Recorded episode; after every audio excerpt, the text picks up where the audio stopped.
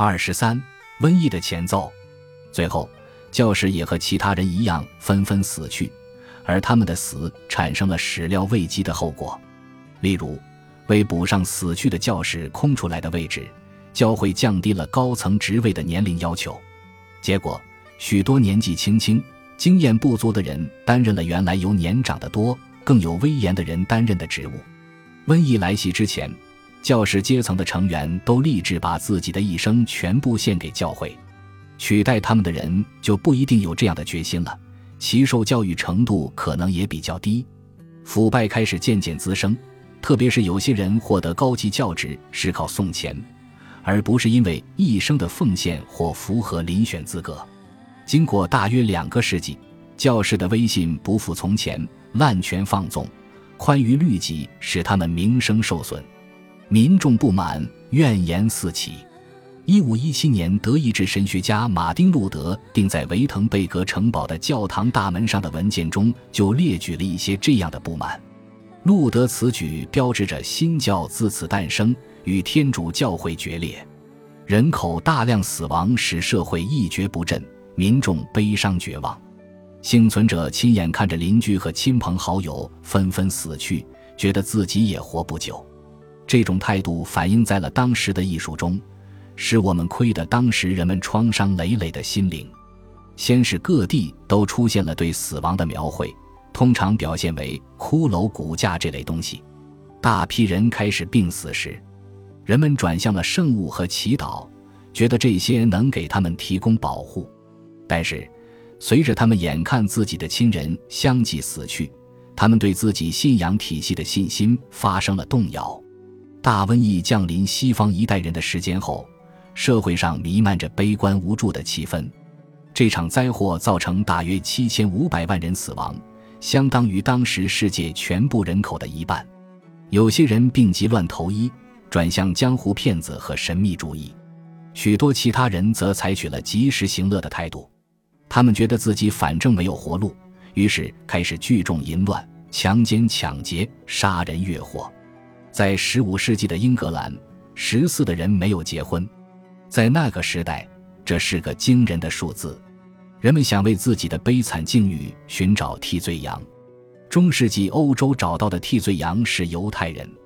犹太人在大瘟疫时代的恐怖遭遇，可能仅次于纳粹大屠杀。犹太人被指控在水井里下毒，导致人生病，以达到他们霸占基督教世界的目的。就连死于瘟疫的犹太人也被指控散播疾病，民愤所向还包括被怀疑施行巫术魔法的人。十四世纪瘟疫来袭时，英格兰有六百万人口，许多专家认为那是当时土地承载能力的极限。不出几年，这个数字就降到了二百万，直到三百多年后的十八世纪，人口才开始恢复。后来，瘟疫每隔两年就来一次。名字五花八门，有时叫黑死病，有时叫大疫病，有时叫大死亡，似乎病魔是回来清扫他上次漏掉的人命，很难真正实现复苏，因为人们很自然地认为自己命不长久，任何计划都是根据这个最坏的打算来做的，无法知道一共死了多少人，估计是七千五百万，但这个数字可能没有包括无数偏僻的农庄、小镇。甚至城市的死亡人数，当时西欧的全部人口稍高于一点五亿，这就意味着那里人口的一半左右都死于瘟疫。瘟疫造成的影响极为广泛，现代世界的人口数量以几何级数增加，甚至到了威胁地球生态系统的地步。所以，对我们来说，人口崩溃是难以想象的。只有科幻小说才会描写人都死光。耕地抛荒、回归大自然的题材，然而，这正是当时疫情重灾区发生的情况。例如，西欧爆发瘟疫之前，几乎没有土地建立更多的农庄；瘟疫来后，大批人短时期内死亡，使情况大为改变。大约百分之四十的人口病死后，他们留下的土地和房屋被原来一无所有的农民占有。费大力气伐木开垦的大片耕地，现在又回到了自然状态。对于习惯看到环境不断受到人类侵占的现代人来说，看到大自然做出反击，夺回了土地，也许是件令人振奋的事情。瘟疫到来之前，农民不敢抗议恶劣的劳动条件；瘟疫过后，形势大变。按照芭芭拉·塔奇曼的意思，黑死病可能催生了现代人。突然间，受益者常常以神兽为名来捍卫的秩序井然的阶级制度不再重要，贵族出身和血统观念逐渐让位于平等和择优的思想。人口危机总会引起关于平衡的问题。一般提关于动物生态系统这类问题比较容易，涉及人类社会则难以作答。例如，曾经流传一个主张，说因为十三世纪蒙古人的征服战争造成了令人难以置信的大量生命损失，所以成吉思汗可能缩小了人类在地球上的碳足迹。这是值得庆祝的事吗？如果今天全球人口达到空前高度的部分原因是我们大幅降低了历史上疾病造成的死亡率，那么我们是否无意中打乱了维持万物平衡的自我纠错系统呢？可能一个乐观主义者会指出，大自然的演变永无停歇，人与微生物的这场战斗远远没有结束。大自然经常提醒我们，总是会有新的微生物来取代不再有效的微生物。一九一八年的那个世纪，现代化程度最高的社会觉得大瘟疫这种事只可能发生在从前。但那一年，人们再度警醒，认识到，假如条件具备，即使看似平常的病也可能威胁到文明的生存。一种后来被称为西班牙流感的病，在第一次世界大战的腥风血雨中降临。很快，它造成的死亡人数就大大超过了战争。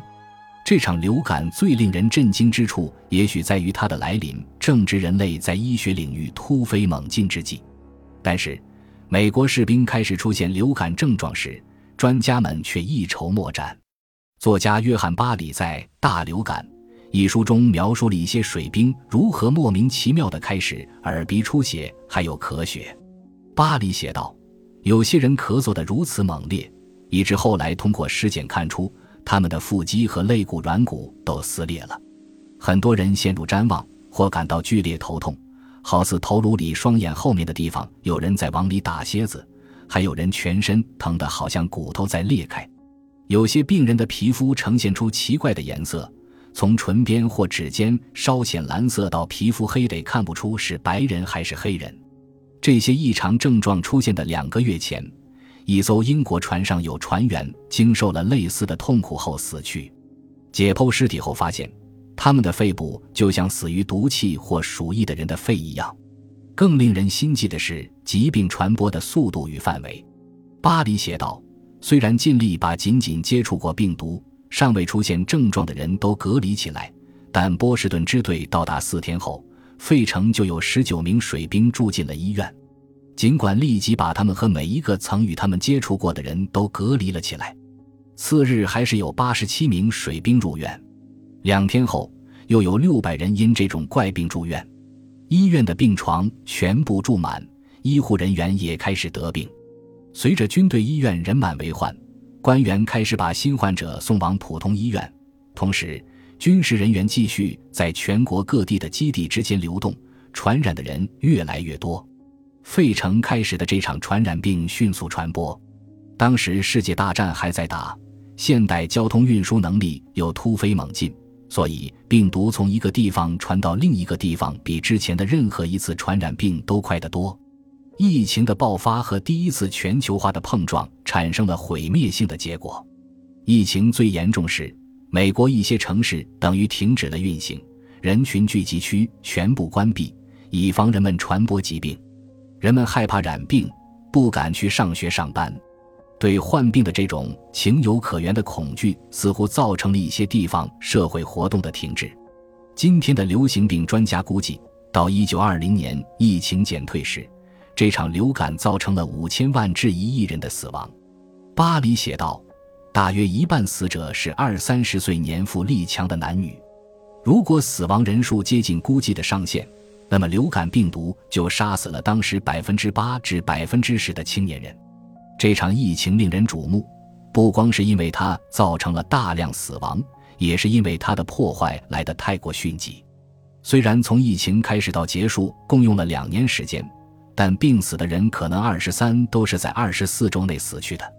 死亡总数的一半以上集中发生在更短的时间内，从一九一八年九月中到十二月初。如此短暂的时间内发生如此大的破坏，使人茫然无措，甚至有可能破坏社会稳定。疫情发生时，我们已经对生物医药有了相当的了解。我们知道细菌会传播疾病，我们知道应该避免接触以防传染。的确，医生很快就发现，在费城使水兵病死的是一种流感，但它与以前的流感都不一样，用尽各种办法也遏制不住。地球全部人口的十五受到感染，百分之五因此而病死。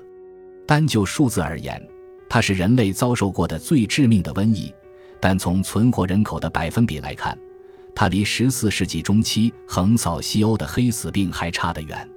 所以，虽说人类并未逃过一劫，西班牙流感造成的破坏既深且广，但情形本来可能会糟糕得多，仍可能发生十分严重的疫情。今天的我们和被西班牙流感打了个措手不及的那代人一样自大。许多人认为。过去的那种大瘟疫更像是科幻小说的题材，实际生活中不会发生。但是，传染病专业人士看到，埃博拉或马尔堡这类疾病的病毒在偏僻地区小范围内能够造成可与黑死病相比的破坏。他们非常清楚，世界某一个地区的出血热病毒或另一个地方的禽流感病毒变异能提醒我们注意。我们的文明和泰坦尼克号一样。不是永不沉没的，而且甚至不需要新病毒也能造成文明崩塌。一九七八年九月十一日，名叫珍妮特·帕克的英国妇女成为官方记录上最后一个死于天花的人。她染上天花本身就很奇怪，因为那时这种病几乎在全世界都已被消灭，极少数罹患天花的情况通常都发生在亚热带的偏远乡村这种天花病毒的最后阵地。然而，帕克是在英国中部的现代城市伯明翰染上天花的。他工作的房间楼下是一个实验室，里面存有繁殖力极强的天花病毒样本。据信，他不知怎么在楼下的实验室染上了病毒。他曾接受过天花疫苗接种，但近期没有。帕克的死成为一个主要原因。促使世界卫生组织下令把现存所有天花病毒样本都集中在两个保安异常严密的地点，一个在美国，一个在俄罗斯，两地各存一份活体天花样本。自那以来，人们一直在辩论是否应该毁掉那些样本，以彻底消灭天花的威胁。美俄两国政府都反对这个主张，说这些样本是重要的研究材料，也许有一天用得着。